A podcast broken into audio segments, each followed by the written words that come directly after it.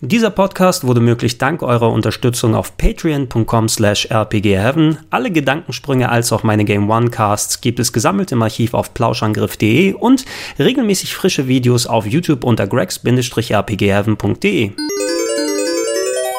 Schönen guten Tag und herzlich willkommen zu einer weiteren Ausgabe des Gedankensprung Podcasts. Ich war mal wieder im Kino. Ist ja heutzutage ich merke es verglichen mit meinem früheren Konsum, was so Filme angeht, mittlerweile, da man ja eh im Heimkino sehr, sehr viel machen kann und da die Varianz an Filmen, die aus dem Kino auf die heimische Leinwand kommen, bei den Streaming-Services was dabei ist, ob alte Filme nochmal neu hochgeladen werden, ähm, dass man sich da sehr variabel umschaut. Aber wenn ich ins Kino gehe, dann ist es tatsächlich meist momentan eher so der ähm, Kirmes-Aspekt, nennen wir so. Ich will den Bombast haben, ich will die Achterbahnfahrt mitnehmen, entsprechend mit äh, gutem Bild, vielleicht 3D, wenn es passt und meistens auf Englisch, auch aktuell. Deutsch ist zwar jetzt halb so wild, wenn man mal einen Film hier und da erwischt, aber in den meisten Fällen hat man sich ja so mittlerweile dran gewöhnt, wenn die Filme aus äh, englischsprachigen Gebieten stammen, dass man da auch das Original macht. Und äh, ja, wie der letzte Film, wo ich im Kino gewesen bin, da habe ich ja auch einen ausführlichen Podcast für euch gemacht. Das war Avengers Endgame. Jetzt habe ich den nächsten Marvel-Film geschaut, war mit dem Kumpel am Samstag im örtlichen Kino hier, schön auch auf Englisch geschaut. Nicht 3D, muss ich sagen. Also wenn es 3D ist, nehme ich hier und da, wenn das von der Vorstellung passt, mit. Aber ich weine mir jetzt daheim auch nicht die Augen aus, nur weil ich es nicht in 3D gesehen habe.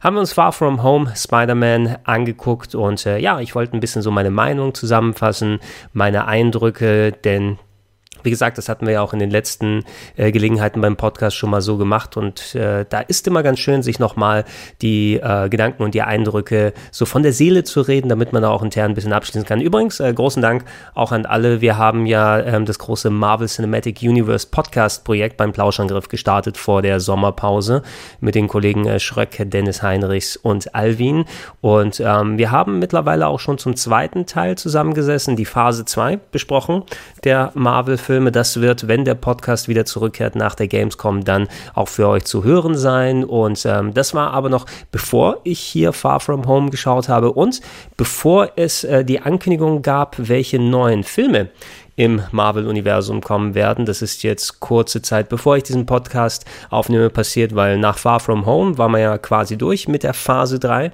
der Marvel-Filme und die Phase 4 solle da sein. Ich tippe das mal kurz hier ein, damit wir bevor wir über Spider-Man quatschen, ähm, da mal kurz rübergehen und dass ich euch kurz meine Meinung hier untersagen kann. So, wo bin ich denn gelandet? Bei Buffed.de. Machen die nicht nur MMOs oder so? Naja, ist egal. Welche Gaming-Site kommt mittlerweile ohne Superhelden-News dann dazu aus? Okay, ja, genau. Äh, angekündigt oder präzisiert wurden äh, bei der SDCC, bei der Comic-Con in San Diego, bei dem Panel ähm, der Plan für die nächsten zwei, zweieinhalb Jahre, was an Disney, äh, ja sowieso Disney Plus-Serien, die vom Marvel-Universum kommen werden, als auch äh, die Kinofilme, die entweder schon feststanden oder neu angekündigt wurden und Alter Verwalter, das ist ja schon mal ordentlich. War sogar ein paar ziemlich interessante Sachen mit dabei. Ähm, am 1. Mai 2020 kommt Black Widow, der Kinofilm. Ähm, oh, bevor ich inhaltlich darüber übrigens reingehe, ich werde bei Spider-Man jetzt gleich nicht groß ins Spoiler-Territorium für ganz krasse Plotwendungen reingehen, weil ich glaube, das ist interessant für euch, mal ein paar Eindrücke mitzubekommen, aber dann selbst zu entscheiden, ob ihr reingeht. Aber da Spider-Man Far From Home sehr viel auf den Ereignissen von Avengers Endgame basiert, werde ich auch entsprechend Spoiler für Endgame dann reinschauen. Es, äh, ihr solltet ja mittlerweile, wenn ihr überhaupt ansatzweise Interesse habt, den Film gesehen haben und ähm, ja, da sowieso Spider-Man drauf basiert und auch die restlichen Sachen, die kommen werden, sehr, sehr davon informiert sind, was in Avengers Endgame passiert ist. Also für Endgame gibt es hier Spoiler, für Spider-Man Far From Home eigentlich nicht. Äh, da kann ich mich noch entscheiden, je nachdem, wo mein Gequatsch, mein Gequatsch und mein Geplapper hinführt, eventuell ganz am Ende einen abgetrennten Spoiler-Teil zu machen, wo ich dann sage, kurz, hey, lass mich noch kurz auf die ein, zwei Sachen eingehen, wenn es noch wichtig ist. Aber hm, Avengers Endgame wird gespoilt, Spider-Man eher nicht. So. Und in dem Zusammenhang, 1. Mai 2020, Black Widow kommt ähm, in die Kinos, der erste Kinofilm von Black Widow, wo sie hauptmäßig dabei ist mit Scarlett Johansson, die ja natürlich in Avengers Endgame, um da auf die Spoiler wieder dann einzugehen, aus dem Leben getreten ist und zwar auf die Form, wo sie nicht, wenn sie sich daran halten, ja, man muss ja auch erstmal gucken, ob das dann so funktioniert, nicht mehr einfach wiederbelebt werden kann, wie es bei Superheldenfilmen gerne funktioniert. Und ähm, interessant, dass sie jetzt den Weg gehen, jetzt einen Film mit Black Widow zu machen, der ja als Prequel äh, funktionieren muss, der vielleicht irgendwie in einer anderen Region angesiedelt ist. Ähm, da waren ja auch schon ein paar bekannte Details, was für andere Schauspieler und Charaktere da sind. Ich bin ja, habe es anderswo auch schon ausgeführt, kein Comic-Buch-Fan. Also ich habe nie wirklich Comics gelesen. Wenn, für mich sind das tatsächlich immer die Filmhelden äh, gewesen von der Kindheit aus an, die Supermans und Batmans und auch die Spider-Mans, die natürlich später gekommen sind. Aber das waren für mich immer Kinofilmhelden. Also weiß ich nicht um das verhältnismäßige, oh, die Charaktere sind aus den Comics, der Storystrang wäre interessant, wenn er nochmal äh, beleuchtet wird. Und die Black Widow-Sachen haben mir direkt nichts gesagt, aber ich mag Scarlett Johansson in der Rolle ganz gerne und ähm, ist auch mal schön, dass man endlich mal ein von einer Frau angeführten äh, Solofilm dann sehen kann und nicht nur in Ensembles mit dabei, nachdem Captain Marvel ja so ein bisschen die Vorlage gegeben hat und wir ja jetzt im Endeffekt mit der nächsten Phase, Phase 4, wenn sie es jetzt offiziell dann so nennen, sogar zwei, glaube ich, haben werden, die von einer Frau angeführt werden im Kino. Ähm, gucke ich mir an, ja, hab Bock drauf. 1. Mai 2020 wird es soweit sein. Dann eine Serie, die wussten wir, dass sie kommen wird für Disney Plus, für den Streaming-Service im Herbst 2020. Falcon and the Winter Soldier. Ähm, mit dabei natürlich, wer ist denn der Schauspieler vom Falcon hier? Da entfällt mir der Name. Denn da meist, da muss ich nochmal, da gucke ich lieber mal kurz auf die Endgame-Seite hier. Und ähm, Anthony Mackie, glaube ich, ne? Oder? Ja, ich glaube, Anthony Mackie heißt er und äh, der Schauspieler von Bucky, also äh, der Winter Soldier ist ja mit dabei, Falcon und Winter Soldier, plus äh, Daniel Brühl, der ja als Bösewicht in, ähm, in Civil War dabei war, im dritten Captain Man, äh, Captain Man, Captain America, der, der, gute Captain Man, hallo Captain Man, was geht mit Ihnen? Ähm, Im dritten äh, Captain America Film in Civil War mit dabei war als Bösewicht als äh, Sola, ne? Ja, ich kriege die Namen dann auch wieder bestimmt durchweg durcheinander, aber da auch eine sehr gute Rolle gespielt hat, ähm, dass die eine eigene Serie quasi haben werden. Ich hatte fast erwartet eigentlich, dass sie nach den Ereignissen von äh, Endgame sagen, oh, es heißt nicht mehr Falcon and the Winter Soldier, sondern Captain America and the Winter Soldier und das als TV-Serie machen, aber ähm, ja, mal gucken, was kommt. Vor allem, ich habe nicht wirklich hier die äh, anderen Marvel-Serien verfolgt, die auf Netflix beispielsweise gelaufen sind oder auch sowas wie Agents of Shield. Ist ja auch noch, das ist TV in Amerika gewesen oder nicht? Da habe ich wirklich nicht viel von gesehen. Ich habe Gutes gehört über Daredevil und so weiter oder auch Punisher soll nicht schlecht gewesen sein, Jessica Jones und so. Äh, aber da habe ich nie wirklich so großes Interesse gehabt und die wurden ja auch, nachdem Disney Plus spruchreif war, reihenweise gecancelt und es wird sich ja wahrscheinlich auch nicht mehr darauf bezogen von den Schauspielern und Story Story her, die gehören ja nicht klassisch zum MCU, aber das, was man jetzt auf Disney Plus sehen wird, und da äh, erwarte ich schon eine ziemlich andere Hausnummer, muss ich sagen. Auch wenn es jetzt so eine Serie vielleicht sein wird, wo du hast eine Staffel von acht Folgen oder sowas. Na, die werden aber auch mit entsprechendem Budget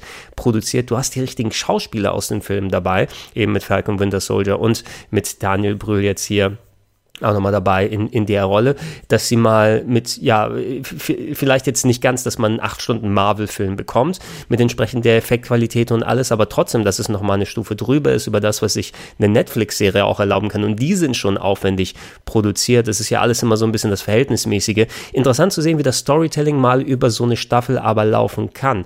Und ähm, da gibt es ja einiges, was an Serien hier angekündigt wurde. Und äh, da ich alle Charaktere hier mag, die da drin sind oder zumindest interessant finde, dann ist äh, Falcon and Winter Soldier auf jeden Fall für mich interessant auch zum Gucken. Ich werde auch mal einen Monat Disney Plus einfach mal abonnieren, trotz der ganzen Scheiß-Abos, die ich mittlerweile für Streaming-Services hier habe. Ein Glück, dass ich keine Musik streame mit Spotify und was anderes würde mich ja noch teuer kommen, weil ich höre immer noch die ganze Musik, die ich sowieso hier auf CD und Festplatte habe, immer noch. Ähm, aber ja, für einen Monat werde ich es mir mal gönnen, um Falcon und Winter Soldier zu gucken. The Eternals sagt mir überhaupt nichts. Ne? Ich glaube, von dem hatten wir auch schon mal was gehört. Eine große Cast mit dabei. Angelina Jolie, äh, Richard Madden, das war der, der Rob Stark. Ron Stark? Nee, Rob Stark, glaube ich, ne? Ähm, aus äh, Game of Thrones, der ja auch viel macht. Kumail Nanjani, äh, oder nee, Nanjiani wird es ja ausgesprochen. Stimmt, da, ich habe das I nie gesehen. Was der da gemacht hat. Ähm, ist ja auch ein bekannter Schauspieler, aber ich weiß jetzt nicht mehr genau in welchen Rollen. War der nicht so ein bisschen mehr Comedy, oder? Kriege ich es durcheinander? Lauren Ridloff, Brian T. Henry, Selma Hayek und äh, Leah McHugh und Don Lee. Also zumindest Angelina Jolie, Richard Madden und Selma Hayek kenne ich ganz gut. Wahrscheinlich so ein Ensemble-Film. Habe ich ein bisschen verwechselt mit diesen Inhumans, aber die hat es ja auch schon als Serie gegeben. Die waren nicht so toll. Die hatten auch schon Game of Thrones Schauspieler mit dabei, mit dem Bastard. Mal gucken, was das wird. Das soll auch der Film sein, der im November 2020 kommt. Dann noch ein weiterer Film, Shang-Chi und die Legende der Zehn Ringe, mit ähm, ja, einer asiatischen Cast. Der Shang-Chi, der Charakter, sagt mir überhaupt nichts. Kollege Dennis hatte einiges über den zu sagen im Podcast und das wäre mir, ey, weil ich sowieso auch ähm, Asian, Asian Cinema. Ne? Ich will es jetzt nicht Eastern oder Martial Arts Film nennen, weil es geht ja nicht in die Richtung oder ich denke mal nicht in der Richtung, dass man automatisch gleich bei dem Gedanken landet. Aber so Eastern Cinema, das ist natürlich immer mal was Interessantes von der Sichtweise aus, wobei man natürlich hier dann asiatisch, asiatische Schauspieler hat, inklusive dem Charakter des äh, Mandarin, der hier ja wohl in der richtigen Rolle zu sehen ist, verglichen mit Iron Man 3. Ähm, zumindest mal sehen, was sie daraus machen. Es ist ja auch ein sehr wichtiger Markt, der asiatische, chinesische, japanische mittlerweile, weil das so viel Geld abwirft für die äh, Marvel-Filme sowieso im Speziellen. Ja, alleine die Märkte haben ausgereicht, dass aus Endgame jetzt der äh, weltweit erfolgreichste Film noch äh, mehr Geld eingespielt hat, als Avatar geworden ist. Und äh, ja, ich guck mal rein. Ähm, du hast aber so, ich habe ein Video gesehen von dem ähm, Schauspieler, der den Shang-Chi wohl verkörpern wird. Und da hat er schon mit freiem Oberkörper und dick dicken Muckis mit äh, Nunchucks da herumgedüllt. Vielleicht ist ja doch ein bisschen Martial Arts und, und Kampf drin. Ähm, ich hoffe mal, dass es nicht zu klischeehaft wird. Na, mal sehen, was sie aus der Geschichte daraus machen weil das Vor Vorbild kenne ich überhaupt nicht. Dann, äh, wir haben eine Disney Plus Serie wieder für Frühling 2021, Wonder Vision.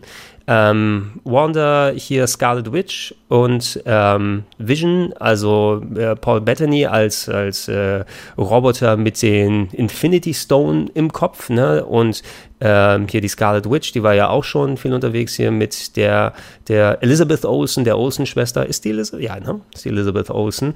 Und so war interessant. Mal sehen, WandaVision hört sich für mich ja so ein bisschen was wie Comedy an. Auch da, nach den Ereignissen von Endgame, muss es wohl eine Serie sein, die vorab spielt, sonst könnten diese beiden Charaktere vielleicht nicht so hier dabei sein. Ähm, du hast Doctor Strange 2 in the, the Multiverse of Madness am 7. Mai 2021. Ist der einzige Film, den ich noch nicht geschaut habe, der erste Doctor Strange. Der einzige, den ich noch nachholen möchte, bevor wir im Podcast Podcast drüber quatschen. Ähm, Doctor Strange hat eine ganz gute Rolle abgegeben im Endgame, ne? Also, und ich habe gehört, dass dieses Multiverse of Madness wohl so äh, nochmal mehr auf so äh, Horror-Thematik äh, Horror und so dunkle Bildsprache und sowas ist, was, was mich ja nochmal im Speziellen anspricht. Aber ähm, äh, ja, ey, ich werde mir natürlich den vorher mal angucken. Bis zum 7. Mai 2021 ist noch so ein bisschen weit. Und das finde ich auch ganz cool, dass sich Marvel-Filme zwar im Marvel-Universum mit den Charakteren weiterhin austoben können. Hier sind ja mal welche aus der dritten oder vierten Reihe auch teilweise jetzt mit dabei, mit Shang-Chi und von dem man als normal und nicht Hardcore-Comic-Fan wohl gar nichts gehört haben sollte. Ähm, Doctor Strange kennt man jetzt natürlich mittlerweile ein bisschen besser, weil er auch im Film präsenter war. Aber einfach, dass die mal mit den Genres spielen. Ne? Mach mal vielleicht eine pure Comedy oder mach mal vielleicht wie hier ein Horrorfilm, wenn es ein richtig Horrorfilm wird. Wahrscheinlich nicht, ne, ziemlich sicher wird es kein R-Rated und Splatter oder irgendwie sonst was werden. Äh, und Far From Home hatte auch schon ein bisschen schon äh, Gruselbildsprache mit dabei. Aber mal gucken, was sie ausdenken können. Ne? Weitere Serie im Frühling 2021 haben wir Loki ähm, mit Tom Hiddleston als Loki, Serie für Disney Plus. Ähm, das könnte tatsächlich mal ein bisschen so in die schelmische Comedy-Richtung gehen. Nicht pure Comedy, glaube ich, aber auch hier Tom Hiddleston, ne? fast äh, eine komplette Staffel dann, also fa fast mehrere Stunden dann zusammen, anstatt einen Loki-Film zu bekommen, kannst du auch hier die Geschichte ein bisschen ausbreiten. Oder er ist unterwegs und spielt den Leuten Streiche oder ja, mal gucken, was sie machen. Äh, animierte Serie kommt What If, anscheinend auch eine Comicbuchserie, äh, Comicbuchserie äh, Sonderserie aus dem Marvel-Universum, Was wäre wenn, ne, auf Deutsch übersetzt, äh, wo alternative Szenarien gezeigt werden. Die erste animierte Serie. Ähm, hier steht nichts von Disney Plus, aber ich würde erwarten mal, dass es bei Disney Plus ist. Aber es kann auch sein, vielleicht machen sie so kleine Shorts für online, für YouTube und Social Media. Es kann natürlich auch sein, äh, wo äh, teilweise aber auch die originalen Schauspieler ihre Stimme dann dazu packen werden. Wäre interessant, wenn jetzt nochmal solche Leute wie Chris Evans als Captain America zurückkehren oder ähm, Robert Downey Jr. als Tony Stark, ne? wenn, wenn da ein bisschen was passieren würde. Mal gucken, ich bin jetzt auch nicht jetzt der Hardcore-Fan von animierten Sachen mittlerweile. Ich schaue mir nicht mehr so viel gezeichneten Krimskrams an, außer die paar Animes hier und da. Ja, mal gucken, ob das was für mich ist. Dann Überraschung, Hawkeye kommt als äh, Serie. Ähm, also da darf sich Jeremy Renner dann austoben bei Disney Plus im Herbst 2021. Auch da mal gucken, ob es dann vor oder nach Endgame spielt, weil da wurde mit dem Charakter ja auch schon einiges angestellt. Sehr interessant. Äh, wir wussten ja schon, dass ein neuer Thor-Film kommt. Thor Love and Thunder. Mega geiles äh, Logo finde ich. Ähm, 5. November 2021 ist also schon noch einige Zeit lang hin. Allerdings, da haben sie auch ein paar Story-Details bekannt gegeben und Natalie Portman kehrt zurück, ja, die ja als Figur in den ersten beiden Torfilmen aufgetaucht ist und sie wird anscheinend, ich glaube, das haben sie auch schon als Detail getroppt, der, der neue Tor werden, ja, während Tor selbst ja ähm, oder zumindest der neue Gott des Donners, nennen wir es mal so. Weil in den Comics, soweit ich mitbekommen habe, gibt es ja mittlerweile auch einen weiblichen Tor, wie sie unterwegs ist. Und Natalie Portman, da hatte ich eigentlich gedacht, dass die nicht so im Guten mit dem, mit dem Marvel-Universum rausgegangen ist. Also irgendwie, dass da noch vielleicht nicht böses Blut oder sowas herrscht, aber dass die erstmal keinen Bock mehr auf so äh, Superheldenfilme hat. Entweder haben sie ganz gut äh, mit Geld sie überzeugt oder äh, sie äh, hat entsprechend auch noch mit den Leuten von wegen Script und so weiter zusammengearbeitet, dass da noch mal was passiert. Aber interessante Art, du hast auch noch mal Tessa Thompson, die eine der Valkyren ja gewesen ist, ja auch seit ähm, Tor 3 seit Thor Ragnarok äh, ja auch da in der Serie ziemlich präsent gewesen, die da auch mit dabei sein wird. Und ähm, Chris Hemsworth, das Tor ist sowieso immer großartig, auch speziell nach Endgame, der ja auch wieder einiges an Wandlung hier durchgemacht hat und äh, erwachsener werden als Charakter.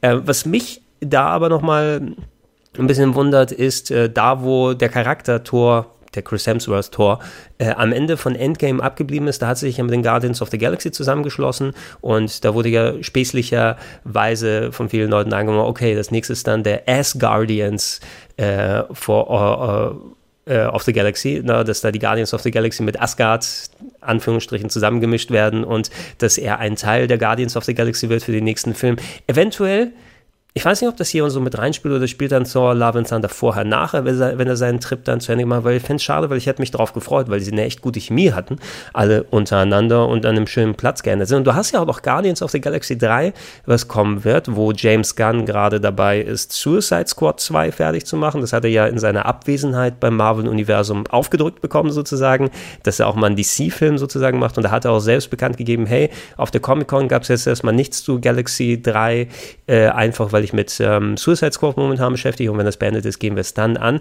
Da gab es ja das ganz große Ding, als er geschasst wurde, äh, wegen der Tweets für die, äh, was ja auch schon über ein Jahr gewesen sein, ne, wo er dann nicht dafür verantwortlich war. Ähm, es hieß ja, das Skript ist ja fertig zu Guardians of the Galaxy 3. Entschuldigung. Und ähm, die Schauspieler haben gesagt, hey, wir machen das nur, äh, speziell Batista hat es nochmal präzisiert, aber so ein bisschen der Tenor, der durchgeschieden ist, hey, wir wollen dieses Skript von James Gunn machen, weil es ist ja richtig gut, ne? aber ich glaube jetzt nicht zum Beispiel, dass da auch schon Thor mit rein ähm, in, in, in, diese Geschichte so äh, einbezogen ist, weil das ja so eine Sache, die erst nachträglich entstanden ist und James Gunn hat ja auch die ähm, Parts sozusagen übersehen oder sogar, glaube ich, sogar mitgeschrieben, was jetzt so die Guardians of the Galaxy angeht in Endgame und in Infinity War. Ähm, und speziell in Infinity War, weil da sind sie ja hauptsächlich vorgekommen äh, ob Guardians of the Galaxy 3 ein doch eigenständiger Film wird, der aber die interne Trilogie abschließt und wann der auch immer spielt. Ist da Thor mit dabei? Was, was ist mit Thor, Love and Thunder? Eben, ist das dann vor Guardians of the Galaxy oder sind das eigenständige Geschichten und dann passiert dann vielleicht nichts äh, und dann haben wir nur das bei What If vielleicht als kurzer Clip? Ich fände es verschenkt, wenn wir nichts mehr mit Thor und den Guardians, dann sehen wir das, das wäre wirklich der, der Comedy-Film schlechthin. Da würde es wahrscheinlich scheckig lachen, wenn das äh, dabei rumkommt. Und ähm, ja, ja, mal gucken, was letzten Endes daraus werden wird. Und eine Ankündigung hier noch, ähm, wobei da noch ein paar andere Sachen drinstehen, aber sowas wie Black Panther 2, Captain Marvel 2, Fantastic, Fantastic Four, wann wurde denn Fantastic Four angekündigt? Wird das echt nochmal gesagt? Also das nochmal was mit dem Fantastic Four. Ich glaube, in irgendeinem Easter Egg wurde darauf äh, Bezug genommen. Ich glaube, da wurde noch kein offizieller Fantastic Four Film bekannt gegeben. Äh, aber Blade, Blade kommt zurück, zurück, zurück. Oh Gott, oh Gott, meine R's sind schon alle ausgegangen. Blade kommt zurück mit Mahershala Ali in der Hauptrolle als Blade, der ja eine sehr gute Figur in vielen Filmen abgegeben hat. Zwei Oscars sogar eingeheimst für Green Book äh, zuletzt und äh, Moonlight war der davor oder ach, der kriegt die auch schon wieder durcheinander, aber ein sehr guter Schauspieler und äh, ja Wesley Snipes ist ja eh durch und weg. Ne? Den würdest du, glaube ich, eh nicht mehr zurückholen wollen. Schön, na, weil das ist auch nochmal wieder eine andere Ausrichtung, wo sogar mal Splatter möglich sein könnte. Ne? Dass sie vielleicht sogar mal einen R-rated Marvel-Film dann damit machen. da bin ich gespannt, das soll dann auch als Film dann äh, später nochmal, ich glaube auch 2021 oder haben sie sogar 22 gesagt. Mal gucken, was da kommt. Aber das mal, um diesen Schissel mal zusammengefasst zu haben, weil das ist ja auch wichtig für uns. So, gehen wir rüber zu Spider-Man Far From Home.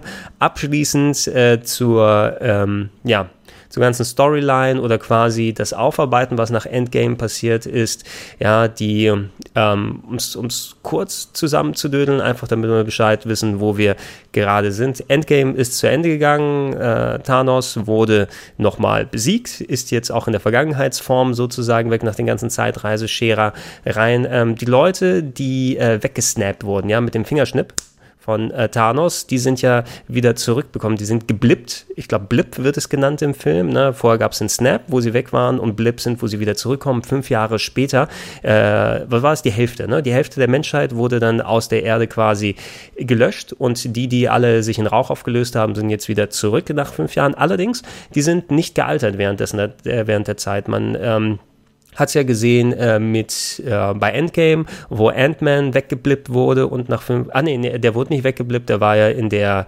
subatomaren Dimension, die anscheinend ähnlich eh funktioniert, aber da ist er ja auch nicht gealtert, aber alle Leute, die außerhalb waren, sind gealtert, sodass die Tochter vom Ant-Man ja jetzt fünf Jahre älter gewesen ist. Und rein zufällig so fast die gesamte Schule von Spider-Man, äh, wo er dann, ja, da war mit seinen Kumpeln und äh, mit Mary Jane und äh, die, den ganzen anderen Leuten, mit denen er unterwegs war. Fast alle sind geschlossen weggeblippt worden, sodass nur einige, ähm, die jetzt schauspieltechnisch mit dabei sind, also von den Hauptrollen keiner, das sind noch die gleichen im gleichen Alter dabei wie vorher, wobei ich es interessant gefunden hätte, wenn, äh, gefunden hätte, wenn sie einen von dem Hauptcast irgendwie nochmal recastet hätten und gesagt hätten, hey, der ist jetzt auf einmal statt 16 ist er 21 ne, und hängt mit denen um. Sie hatten ja andere Figuren, die sie damit reingepackt haben, die auf einmal jetzt erwachsener sind und wirken, aber da hätte ich es nochmal ganz interessant gefunden. Ähm, ja, die sind wieder zurückgekehrt, aber wir sind auch in einer einer Welt angekommen, wo Tony Stark sich geopfert hat, der gestorben ist, ähm, wo Captain America nicht mehr da ist, der ja da auch aus der Serie rausgeschieden ist. Äh, offiziell wohl, um nach dem Tribut, der am Anfang der, des Films gezeigt wurde, zu gehen, gilt er wohl auch als tot. Black Widow ist nicht da, Vision sehr schön übrigens, dass äh, mein liebstes Detail im Film, das äh, wird präsentiert quasi als Montage des Schulfernsehens oder des Schulradios mit ganz sappy Whitney Houston Musik dann drunter. Und beim Bild von Vision muss es gewesen sein, ist noch der Getty Images Aufdruck, also Stock Footage da mit dem, ja, wo man normalerweise bezahlen muss, um die Bilder entsprechend zu benutzen. Ansonsten sind da überall diese Schriftzüge drüber, habt ihr ja wahrscheinlich auch schon mal gesehen, wie es so, wie so Kinder machen würden, ne? wenn sie selbst für, ach, da lizenzieren wir doch nichts, ne? wir nehmen das einfach vom Internet, ist scheißegal, wenn dann noch irgendwie so ein Text über ein Bild ist. Und äh, ja, da sind wir gerade momentan angekommen. Ähm, und all die Leute eben, die vorher weg waren, sind jetzt wieder zurück. Spider-Man muss natürlich im speziellen Peter Parker äh, natürlich zurechtkommen mit dem, wie das passiert ist. Und äh, man entschließt sich in der Schule einen großen, eine große Europatour, einen Ausflug aufs, aufs äh, Festland sozusagen zu machen, wieder zurück in die Ursprungsheimat ne, der, ganzen, der ganzen Einwanderer aus Amerika, äh, dass eine große Europatour geplant ist, damit die Kids quasi wieder auf andere Gedanken kommen. Plus, äh, ich frage mich überhaupt, ob, wo sich da alle das ja leisten können, aber das ist jetzt auch egal, oder ob das von der, von der Regierung vielleicht bezahlt wird. Ja, eventuell haben sie es in dem Detail genannt, ich habe es nicht aufgepasst. Ähm, aber ähm, sie müssen auch noch irgendwie das letzte Schuljahr nochmal wiederholen, das finden sie auch total alle unfair. Jedenfalls steht dieser Schultrip im Mittelpunkt und ähm, Dazu will Spider-Man bei äh, Mary Jane. Ist das überhaupt Mary Jane oder kriege ich das durcheinander? Das ist nicht Gwen Stacy, ne? Das ist Mary Jane, ja jetzt. Die von Zendaya da gespielt wird, von der Schauspielerin. Ich glaube, es ist Mary Jane, genau. Die, die Tochter war von, ähm, von Michael Keaton im ersten Teil, im Homecoming sind sie jetzt äh, unterwegs in Europa und eigentlich will Spider-Man das Spider-Man sein lassen, will sein Kostüm zu Hause lassen ähm, und will, ja, Antrag machen ist vielleicht das Falsche, aber will Mary Jane seine Liebe gestehen, indem er eine glasgeblasene Blume aus Venedig mitnimmt und wenn die dann in ihrer Reise nach Frankreich kommen, auf dem Eiffelturm, ihr gestehen, dass er doch sie ganz süß findet und sie hoffentlich das dann auch macht, also eigentlich so typische Teenager-Kram und so weiter, aber da ist natürlich einiges faul im Staate Dänemark, denn ein ehemaliger Mitschüler äh, oder ich weiß, ich habe mich gewundert, wie der dann da mitmachen kann oder ob er, warum er in, genau in der gleichen Schule so weiter ist. Äh, eins der, jemand, der vor dem Blip irgendwie noch ein kleines Kind gewesen ist ähm, und nach diesen fünf Jahren auf einmal so ein schöner, stattlicher junger Mann geworden ist. Ist das jetzt einer äh, und auch wieder mit bei denen dabei ist? War der vorher ein Schulkamerad von denen und hat einfach dann fünf Jahre lang äh, nichts anderes gemacht und ist nicht in die Schule gegangen, weil das wäre ja scheißegal, dann wäre er in einer komplett anderen Klasse. Oder war das ein, ein Elfjähriger, der jetzt quasi 16 geworden ist und so in die Klasse mit den anderen 16-Jährigen gekommen ist? Also ich, vielleicht habe ich nicht genau aufgepasst und mir jetzt gewundert, dass auf einmal jetzt dieser stattliche junge Mann sozusagen dasteht, der auch als Konkurrent äh, natürlich von Peter Parker da auftritt, weil der auch ein Interesse an, an Mary Jane hat und der natürlich so typisch gut aussehend, äh, muskulös, charmant und alles, ne? Und natürlich auch der Zufall, wie es will, hat er ein paar Details mit dabei. Sein etwas beleibterer Kumpel ist mit drin, der über die Identität von Cy Cyberman, von Spider-Man, oder Cyberman sind wir wieder anderswo angekommen, auch Bescheid weiß, der auch äh, seine Liebeleien und Liebschaften sozusagen im Absicht, also fast schon ein bisschen so eine Teenie-Komödie aufgebaut. Und äh, das finde ich funktioniert im Film auch wieder ganz gut, denn ähm, das gefiel mir an Homecoming sehr und da hatte ich auch schon äh, persönlich gesagt, ich habe den irgendwann später mal im Flugzeug tatsächlich gesehen, leider nicht im Kino, habe ich es zeitlich nicht geschafft, aber ich fand, dass es mitunter einer der besten MCU-Filme war, einfach weil sie den Charakter des Spider-Mans, ähm, Tom Holland ist ein sehr guter Spider-Man einfach. Ne? Also hätte ich auch nicht so erwartet, weil eigentlich Tobey Maguire, der war ganz cool und auch Andrew Garfield, obwohl die Filme nicht so dolle gewesen sind insgesamt, maximal solide oder so, der war aber auch ein echt guter Spider-Man, aber es waren alles so diese erwachsenere Art von Spider-Man. Das waren die 20-, 30-Jährigen, die so getan haben, als ob sie 16 sind. Das ist tatsächlich ein Jung, ne? ein Kind und so weiter, aber der auch schon natürlich entsprechend ähm, ja, über die Schleue, sagen wir es mal, oder so verfügt, aber immer noch ein Teenager ist und dem du das auch abnimmst, weil es ist, sind eben junge Schauspieler, die da alles hier so richtig machen. Und da hast du auch diesen Aspekt, ne, des, des äh, Jungen, äh, der quasi erst äh, nicht nur selbst reifen muss, sondern auch mit der großen Verantwortung, die ihm entgegengeworfen wird als Spider-Man, zurechtkommen muss und dabei versucht, sein, sein Leben zu managen. Das äh, gefiel mir eben an Homecoming. Der hatte einerseits diese gute Balance zwischen ähm, dann dem Humor, dem Superhelden und Action-Aspekt natürlich dann mit dabei, aber auch diese diese Coming-of-Age-Geschichte, die dazuhört und was das wirklich mit dem Teenager auch anstellt, was auch ganz glaubhaft vermittelt wurde. Und dass du nicht eine Standard-Origin-Story in der Form hattest, ähm, wo du schon wieder äh, den Spinnenbiss siehst und Onkel Ben stirbt und dies und jenes und alles, sondern dass du in Medias Res sozusagen reingeworfen wirst, dass du Bescheid weißt. Und was auch sehr geholfen hat im ersten Teil, dass du mit Michael Keaton einfach mal einen sehr guten Bösewicht hattest, endlich ähm, endlich, sagen wir mal, obwohl, ja, gut, Marvel-Filme, die sind ja so ein bisschen Hit and Miss, was die Bösewichte angeht. Viel, wenn du dann diese gesichtslosen CGI-Kreaturen hast, da hatte ich bei Thanos tatsächlich ganz viel Angst im Vorfeld, weil so, wo der in den Cameos, in den Post-Credit-Scenes aufgetreten ist, da war ja nichts. Aber zum Glück konnten sie mittlerweile den Weg finden, auch so eine Figur richtig mit Charakter und Leben zu füllen. Aber ansonsten waren die besten Bösewichte sowas wie ein Loki eben, ne, der durch seine ganz eigene Art, aber auch eben durch das gute Schauspiel und seine einnehmende Persönlichkeit da was machen kann. Und hier hat Michael Keaton eben den, ich will mal Hawkeye sagen, aber Hawkeye ist ja der andere. Wie hieß der denn nochmal hier? Was war denn nochmal seine, seine Bösewichtrolle? So Spider-Man. Äh,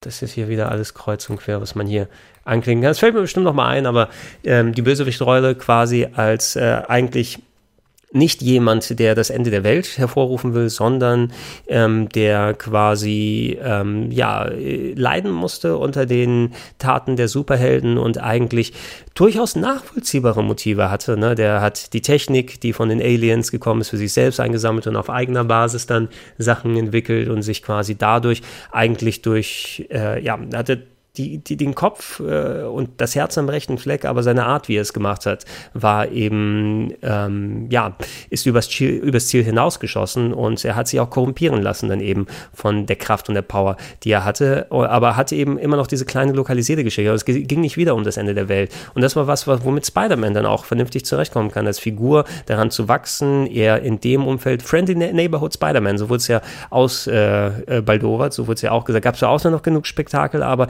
diese diese kleinere, lokalisiertere und intimere Geschichte für einen Marvel-Film, intimere Geschichte, das hat mir echt Spaß gemacht. Ne? Und das hat da auch funktioniert. Und ähm, im Umkehrschluss bist du jetzt bei Far From Home eben, du kannst nicht mehr diese leichte Naivität oder diesen Grundgedanken komplett aufrechterhalten, weil du kommst gerade quasi zurück aus der größten Tragödie und theoretisch ey, du, also dafür, dass die Figuren, die wieder quasi zurückgekommen sind nach fünf Jahren, die wirken jetzt nicht so, als ob sie psychische Schäden oder sowas mit sich gezogen haben oder die Leute, die auch wieder zurück sind, sondern es wird eher auf humorvolle Art wieder zusammengefasst, aber dann Business as usual so ein bisschen, weil, weil Spider-Man, der macht natürlich dann so einen inneren Konflikt und die ganzen Sachen da äh, mental durch, aber es geht mehr um seine Rolle in der Welt und ähm, was jetzt passiert, nachdem die Avengers quasi nicht mehr sind, so wie sie sind und dass er mit Tony Stark ähm, ja auch äh, zwei äh, Vaterrollen verloren hat, ne? abgesehen sowieso von seinem eigenen richtigen Vater, weiß nicht, ob der nochmal thematisiert wird oder nicht, aber Onkel Ben ist ja seine Ersatzvaterfigur gewesen gewesen ähm, in der Vorgeschichte da, der nicht mehr da ist. Und auch Tony Stark, der quasi als Ersatzvater aufgetreten ist, ist auch nicht mehr da. Also wurde er äh, auch nicht durch seine eigene Schuld, aber wurde von zwei solchen wichtigen Fixpersonen im Stich gelassen, nennen wir es mal. Na, und da muss er eben damit zurechtkommen, mit auch dem ganzen, hey, hat keinen Bock momentan auf ähm, Spider-Man und nimmt, wie gesagt, seinen Anzug auch nicht nach Europa mit, aber zum Glück, Tante May packt den nochmal für ihn mit ein und eine Banane. Ja, das darf man nicht äh, im Flieger einfach so mitnehmen, den Anzug schon.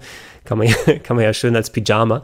Wie gesagt, äh, wenn der, ähm, der Prüfer am Flughafen sich da anguckt und sagt, ja, das ist mein Pyjama da, ich schlafe gerne in Spider-Man-Sachen, können wir auch dann ganz gut erklären. Aber er wollte ihn nicht mitnehmen, hat ihn doch mitbekommen und äh, will da eigentlich nur in allergrößter Not das Ding und so weiter benutzen.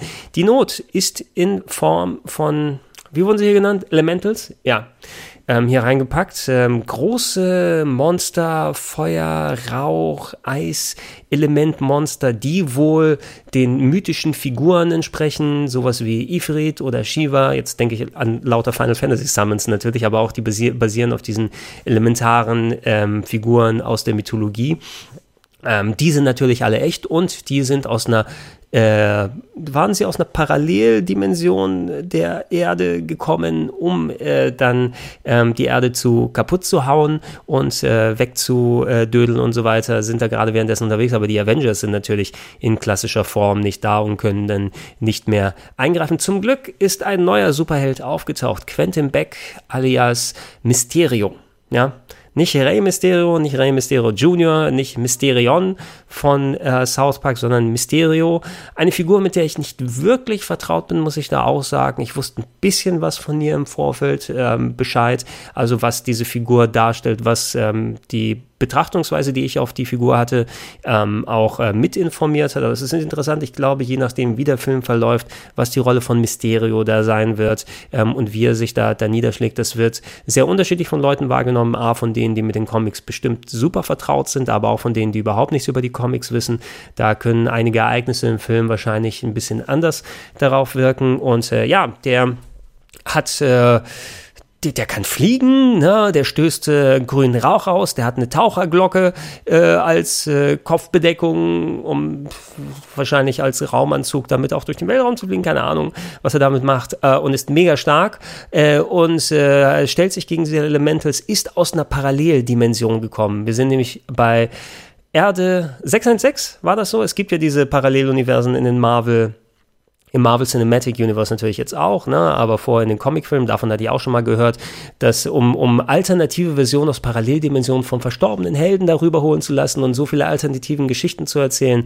Erde 616 ist unsere Erde, aber es gibt noch Erde 833 und die anderen, die parallel existieren und diese äh, Welt, wo dann Mysterio ähm, dann unterwegs gewesen ist, Quentin Beck, ähm, die wurde von den Elementals zerstört und die sind jetzt drauf und dran, auch in dieser Dimension loszulegen und der ist mit rübergekommen und ähm, ja, eventuell, dass er als Ersatz der Avengers hier da fungieren kann, ähm, kommt auch früh zusammen mit äh, äh, nicht Tony Stark hier, mit, mit äh, Gott, bei so vielen Charakteren hier wieder. Mit Samuel L. Jackson kommt es mit Nick Fury, so ist es. Ne? Mit Nick Fury und Maria Hill, ich sage immer Martina Hill, aber Martina Hill ist die Schauspielerin hier, die Comedienne aus Deutschland. Maria Hill, ähm, die, die Ex-Shield-Leute, die ja auch, glaube ich, beide weggeblippt wurden und jetzt wieder zurück sind. Und Tony Stark, äh, Tony Stark, äh, Nick Fury, Mann, immer diese, diese Namen, ey, so viele Namen dann hier wieder mit dabei. Er sieht natürlich auch eine Möglichkeit, weil er mit Mysterio zusammenkommt und weil wieder so eine große Gefahr von den Elementals zusammen äh, ausgeht, dass die Avengers irgendwie wieder zusammenkommen können. Und natürlich ähm, nehmen die Elementals keine Rücksicht darauf, dass Peter Parker alias Spider-Man sein Europatrip dann hat und die ganze Sache mit Mary Jane machen will. Und äh, da kommen natürlich diese Interessenskonflikte wieder zusammen. Ne? Kann ich in Ruhe auf Urlaub gehen? Was ist meine Verantwortung, die ich im Nachhinein habe? Ähm, bin ich dazu verpflichtet, quasi jetzt für die Avengers weiterzumachen? Bin ich ein Avenger? Ähm, sollte nicht jemand Neues wie Mysterio, der dazu kommt? Ähm, vielleicht selbst der Anführer der Avengers sein, wenn da wieder was zusammenkommt, dass Nick Fury seine neue Truppe zusammenholt. Und das ist sozusagen die Ausgangslage, von der es ausgeht. Also ein bisschen andere Voraussetzungen als dieses doch noch ein bisschen mehr leichtfüßige, was der erste äh, Film hatte, also Homecoming in, in so der äh, in Ferne dessen. Und ähm, ich finde, dass jetzt hier Far From Home, ich fand den insgesamt, muss ich sagen, also er hat, er hat mir Spaß gemacht, ja, ne? Ähm, hat mir aber vielleicht nicht ganz so viel Spaß gemacht wie Homecoming, den ich, wie gesagt, auch als einen der besten Marvel Cinematic Universe Filme erachte, weil er das, was er macht, wirklich echt gute Anstellung von den Schauspielern, von den Ideen und vom Bösewicht eben sehr gut funktioniert. Hier hast du eben andere Voraussetzungen, dass diese Leichtfüßigkeit, die den ersten Teil noch mitgenommen hat und dieses Reduzierte weg ist. Du hast wieder natürlich jetzt erdbedrohende ähm, Konflikte, wobei es in gewissen Stellen natürlich auch nochmal auf unmittelbare Gefahr reduziert wird, wenn es darum geht, dass Personen aus dem näheren Kreis von Spider-Man jetzt in, insbesondere gefährdet sind, aber an Spektakel hält sich Far From Home nicht zurück, sondern riesige Monster, die halb äh, berühmte Städte aus, äh, auseinandernehmen. Übrigens da sehr schön, dass sie sich für einen Europatrip entschieden haben, weil nochmal New York oder LA oder was auch immer, wo sie immer unterwegs sind, meistens ist ja eh New York, ne, was sie dann da platt machen wollen äh, mal was Schönes zu sehen ist. Ob es jetzt Städte wie Venedig sind oder Prag. Sogar in Berlin waren sie am Alex. Ne, das habe ich auch wieder erkannt, wo sie da ein bisschen rumgedüllt sind für eine Zeit lang. Äh, London beispielsweise auch, was mal ein netter Backdrop ist, der weg ist von dem typischen Amerika-zentrierten Stuff. Aber da geht auch richtig Zores ab, ne? wenn die Elementals unterwegs sind und das, was im Film dann da weiter passiert. Und ähm, es hält also doch nicht ganz dieses reduzierte Maß dann ein. Nichtsdestotrotz Nichtsdestotrotz finde ich aber, dass der, die, der Regisseur und die Storyschreiber und auch äh, wie das Ganze verlaufen ist, die Waage doch ganz gut gehalten haben, trotz des Bombastes immer noch diese kleinen Momente drin zu haben, aber die Unschuld ist sozusagen weg, ne? weil da wird trotzdem immer wieder Bezug darauf genommen, was passiert in der Welt und wie reflektiert das hier drauf und kann man das überhaupt noch so machen, was, wie gesagt, was ist meine Verantwortung und dies und das, das ist dieser innere Konflikt, der bei Spider-Man abgeht, um seine ähm, Superheldenidentität dann zu bewahren und alles drum und dran das entsprechend äh, mitzunehmen. Ähm, und äh, ja, die Action funktioniert auch äh, gut. Ne? Es wirkt alles natürlich wieder sehr CGI, aber man sieht nach, äh, vielleicht dadurch, dass da so mega Bombast bei Endgame gewesen ist und bei Infinity War, ne, wirkt es natürlich hier nochmal eine Spur reduzierter, im Vergleich nur für einen Marvel-Film, aber da geht immer noch jede Menge Zeug aber dass sich zumindest die Action-Fans hier nicht beschweren konnten, dass vielleicht zu wenig Action-Sequenzen drin ist und dass es wenig explodiert und macht. Also das, ihr kriegt schon einen ganz guten Gegenwert für eure Kohle an Bombast im Kino wieder zurück. Ähm, und der Film mischt da aber mit rein, trotzdem noch da ist um, um die, die Entwicklung von Peter Parker die Weiterentwicklung von Peter Parker geht entsprechend auch äh, dann, dann diese ganzen ähm, Thematiken aus dem ersten Teil mit rein. Wie ist das Verhältnis zu seinen Schulkameraden, zu Mary Jane, zu seiner Tante? Happy ist hier übrigens hier wieder mit dabei, also John Favreau, der Regisseur von äh, Iron Man und auch eben in den Marvel-Filmen hat er den Assistenten von Tony Stark da gespielt ähm, und hier da quasi auch als, als Nachlassverwalter von Tony Stark fungiert, ähm, kommt er mit, mit Spider-Man hier zusammen, die auch einen ganz netten Rapport haben, inklusive, was auch immer Happy dann mit Tante May anstellen möchte, weil ich glaube, der hat sowieso ein Auge auf sie äh, geworfen. Aber ja, es geht um die zwischenmenschlichen Beziehungen von Spider-Man, wo eben diese Verantwortung, wo diese, diese, dieser Stock in die Speichen reingesteckt wird, dass er seinen Schultrip nicht einfach so genießen kann, sondern dass da richtig der Dampf abgeht. Ähm, die kriegen die Waage ganz gut hin gegen Ende hin wird aber natürlich überwiegt dann die Dramatik gegenüber der Leichtfüßigkeit. Ähm, aber da haben wir wieder das Talent natürlich von dem Tom Holland, der beide Sachen ganz gut machen kann und dem du auch die emotionalen Momente, äh, Momente tatsächlich ganz gut abnimmst und ähm, der findet trotz dieser schwierig zu navigierenden Sachen ähm, wo dann auch nicht immer, wann kommt ein Gag, aber wann ist es wieder mal Zeit, emotional zu sein und wann ist es Zeit, mal wieder die, richtig es krachen zu lassen. Ähm, da gibt es auch andere Beispiele, wo du dann den einen oder anderen Aspekt aus dem Auge verlierst, aber hier finde ich schon, sie halten die Waage ganz gut, wobei natürlich gegen Ende hin mehr der Aspekt äh, von wegen Action und Dramatik überwiegt und immer wieder mal eher Gags eingestreut werden, damit man ein kleines Lachen kann. Ich finde aber auch von der Frequenz her eigentlich ganz gut gelöst und wo das dann alles hingeht. Reden wir aber nochmal über Mysterio. Und ähm, sehr interessant als neue Figur, die dazukommt, geschauspielert von Jake Gyllenhaal, ja, ähm, den ich äh, glücklicherweise tatsächlich ja sogar auch mal interviewen durfte vor einigen Jahren äh, für die, den, den Sci-Fi-Horror Live damals. Da hat er eine Rolle gespielt und da durfte ich ihn in Berlin interviewen. Ganz lustig und ähm, der natürlich auch ein sehr guter Schauspieler ist und jetzt seine erste Rolle hier im MCU hatte eine interessante Figur tatsächlich und dass sie das Konzept der Multiversen jetzt hier auch auf die Filme anwenden, was natürlich nochmal Tor und Tür öffnen würde, dass verstorbene Charaktere anders zurückkehren, als wir es jetzt über die Infinity Stones und dem anderen Käse dann alles hatten. Ähm, aber, ne, da muss man natürlich dann erstmal schauen, oder da müsstet ihr mal schauen, was genau so die Ausrichtung ist, wo Far From Home hingeht. Er ist auf jeden Fall von ähm, Jake Gyllenhaal sehr gut dargestellt worden, finde ich, ne? weil es eben auch ein talentierter Typ ist und der verschiedene Gemütsmomente und äh, quasi wie sich der Charakter Mysterio verhält, inklusive dem ganzen Mysterium, was um ihn drumherum herrscht und äh, wie die Geschichte aufgebaut ist und wo das genau hinführt. Äh, ich hatte ja auch schon erwähnt, je nachdem, wie viel Mal über wie viel man über den Charakter Mysterio Bescheid weiß, kommt man mit anderen Spekulationen in den Film und hat vielleicht eine andere Betrachtungsweise auf gewisse Elemente, die da passieren. Aber Jack Gyllenhaal, der macht echt einen echt guten Job. Ne? Und ähm, das ist auch ähm, wirklich wichtig für hier. Ähm, und äh, wie er den Film trägt, was er dann letzten Endes macht und äh, anstellt.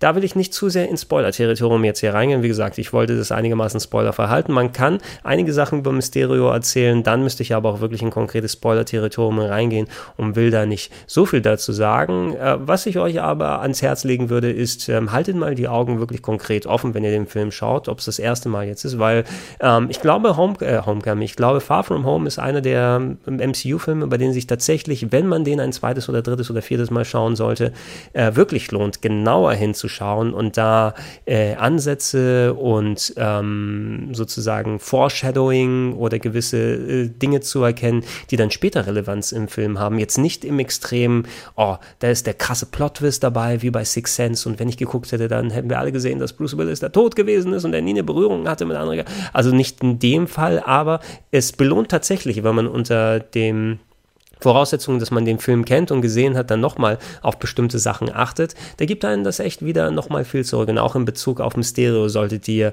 wirklich nochmal das Auge offen halten und genau schauen, was da hier abgeht, weil da ein paar interessante Geschichten dann damit gemacht werden. Insgesamt über den Film.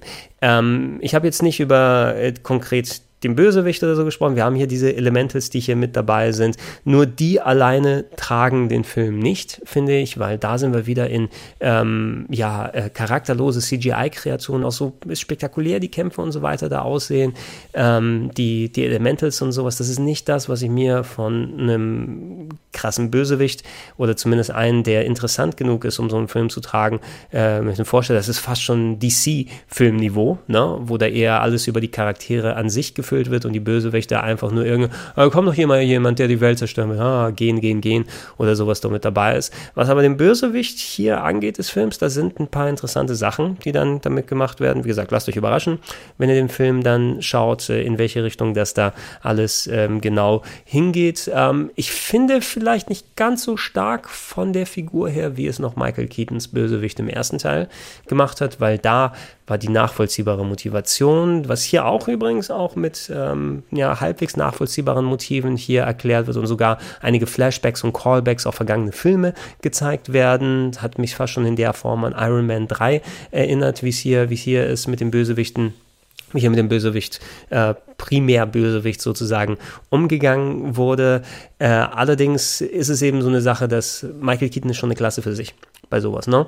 Und ähm, speziell dadurch, dass da viel, was seinen Charakter, seine Rolle und seine nachvollziehbaren Motive, wie die dann herausgegeben sind, dieses reduzierte Ding, dass es eben nicht mal wieder ums Ende der Welt in Anführungsstrichen ging, da reingeflossen ist. Das finde ich hat Far From Home nicht ganz für mich erreicht und auch von der Bösewichtrolle aus her, die immer noch eher zum, zum oberen Part, finde ich, zählt, alleine von der, vom, vom Storywandel und äh, wie das äh, entsprechend geschauspielert wurde und was mit Charakteren und Leuten und so weiter losgeht. Da gab es durchaus mauere ähm, MCU-Filmbösewichte, aber hier ist es ähm, ja solide genug gemacht worden, dass ich zumindest ähm, nicht negativ aus dem Film rausgegangen bin, aber nach einem Michael Keaton im ersten Teil kannst du echt nur verlieren. Ich finde, der, der Keaton-Bösewicht plus Loki hier von Tom Hiddleston sind für mich ähm, zusammen mit Thanos. Ja, Thanos kann man eigentlich auch wirklich ganz gut nennen und vielleicht noch Killmonger aus Black Panther, wobei da finde ich einiges doch verschenkt wurde, so was die Struktur des Films äh, anging. Aber da hat zum Beispiel Michael G. B. Jordan auch eine echt gute Performance abgeliefert mit nachvollziehbaren Motiven,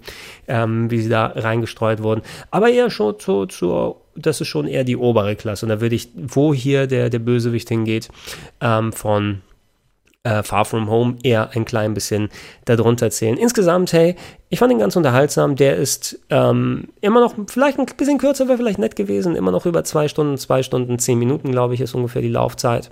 Äh, von dem hier zum Glück nicht jetzt wieder die drei Stunden von Endgame, weil das wäre ja auch nochmal hart. Aber ähm, ja, es hätte durchaus ein bisschen knackiger und so weiter sein können, aber du kommst mittlerweile, glaube ich, nicht mehr hinweg mit einem Film, der unter zwei Stunden dauert aus dem Marvel Cinematic Universe von den ganzen anderen Sachen, die erzählt werden müssen. Ähm, ich gehe kurz nochmal auf die zwei Post-Credit-Scenes ein, ne? ähm, ohne da inhaltlich was zu sagen, aber ähm, ich habe auch nur die erste davon gesehen, weil mittlerweile ist mir so scheißegal. Ich setze mich, ich setze mich jetzt nicht durch 10 Minuten Credits, um nochmal kurz einen Clip zu gucken, der eventuell ähm, ja, eher sinnfrei ist oder einfach um irgendwelche Info zu erfahren. Den zweiten habe ich gesehen und mir die Infos da rausgeholt, fand ich merkwürdiger äh, Erkenntnis, gerade für den zweiten, für, für, die, für die zweite Post-Credit-Scene, die gezeigt wurde, die wohl viele Implikationen für die Zukunft des MCU-Universes haben wird. Und da auch nochmal, wenn ihr wisst, was in der zweiten Post-Credit-Scenes passiert ist, schaut ihr den Film da nochmal, seht ihr einiges unter wirklich anderen Aspekten und achtet nochmal mehr auf Kleinigkeiten. Aber die erste Post-Credit-Scene,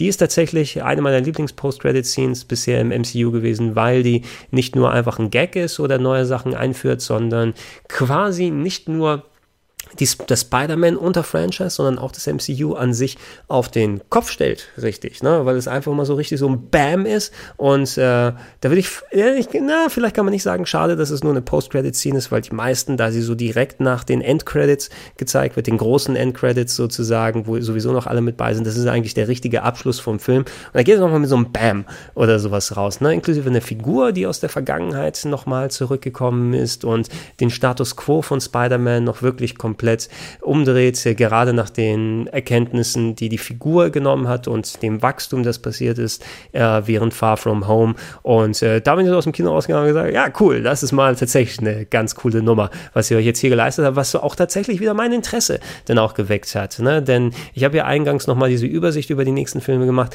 So diese Superhelden-MCU-Müdigkeit, ich habe schon ein bisschen gespürt im Kino. Ich war unterhalten davon, aber es ist dann wieder nochmal zwei Stunden. Wir wissen, der wird lustig, der wird spannend, der wird und so weiter sein, das gewohnt hohe Niveau, was man davon sehen wird. Aber irgendwann reicht auch das nicht mehr. Ne? Und nachdem Endgame so eine Megakeule gewesen ist und man quasi sich von zehn Jahren MCU, zehn plus Jahren MCU losgesagt hat, dass es hier nochmal da abgeht, ähm, braucht man diese Nachbetrachtung hier noch von Far From Home? War in Ordnung, fand ich, dass da nochmal mit dem ja quasi wirklich die Nachbetrachtung gemacht wurde und das Aftermath nochmal gezeigt wurde, wie es dann ähm, aufgeräumt wird, nachdem Avengers äh, vorbei ist und wo die Welt sich gerade befindet, wobei sie immer noch genug lokalisiert auf Spider-Man war, um nicht nur als Allgemeinstück zu bilden. Aber die Post-Credit-Scene hat tatsächlich bei mir wieder das Interesse geweckt und dann auch nochmal mehr zu sehen, wo landet das rein, wie äh, sind dann, wie wird das jetzt mit den neuen Bösewichten sein. Ich glaube, meine Energie wird wieder gut aufgetankt sein, wenn die nächsten Kinofilme Filme dann kommen aus dem Cinematic Universe, wenn die Disney Plus Serien starten. Und äh, ja, meine Empfehlung, schaut euch gerne Far From Home an. Ich fand den nicht ganz so gut wie Homecoming, aber gut genug. Und ja, neue schöne Schauspieler dabei, interessante Performances. Und äh, mal gucken, ob ihr tatsächlich auch Bock habt, danach noch weiter im MCU zu machen. Das sollte es gewesen sein. Ich hoffe, ihr habt Spaß gehabt. Ich würde mich freuen, natürlich, wenn ihr mehr solche Podcasts auf plauschangriff.de oder in den Gedankensprung-Feeds euch anhört. Videos, wie gehabt, auf rpgheaven.de. Und falls ihr es noch nicht macht, ich würde mich freuen, kleiner Support monatlich gerne unter patreon.com slash rpgheaven, steadyhq.com slash rpgheaven oder direkt unter paypal.me slash Vielen Dank und tschüss.